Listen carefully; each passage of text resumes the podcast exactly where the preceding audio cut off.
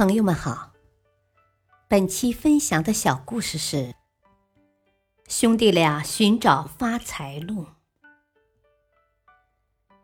两兄弟在海边长大，家境贫寒，因为都没上过学，所以父母去世后就一起做起了小买卖，贩卖商品给渔民，但一直是在惨淡经营。一年夏天，哥哥找弟弟商量说：“啊，父亲在世的时候对我说起，他一次出海时发现了海中的一个岛，上面的人们与外界隔绝。我还依稀记得航行的路线。我们不如去那里寻找市场，一定可以将买卖做大的。”弟弟听了很感兴趣，于是两人准备了船只和干粮。带着沉重的商品起航了。哥哥掌舵，弟弟照看货物，两人在海上航行了一个星期。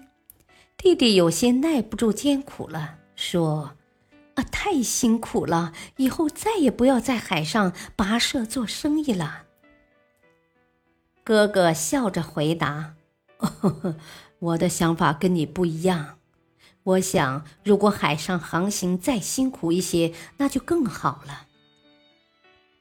弟弟惊讶地说：“啊，你怎么糊涂了？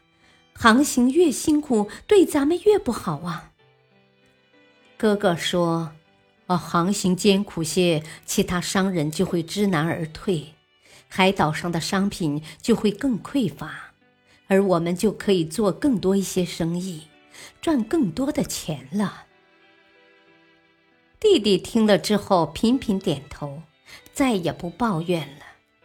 两人充满干劲儿的又航行了三天，终于到达了那个小岛。几年后，他们就挣了一大笔钱。大道理，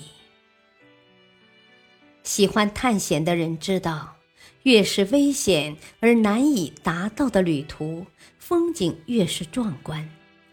而人生这个特殊的旅途同样如此，越是难走的地方，越是蕴藏着巨大的机遇。那些知难而进的勇者，经过艰苦的跋涉后，必然可以看到与众不同的绝妙景致。感谢您的收听，再会。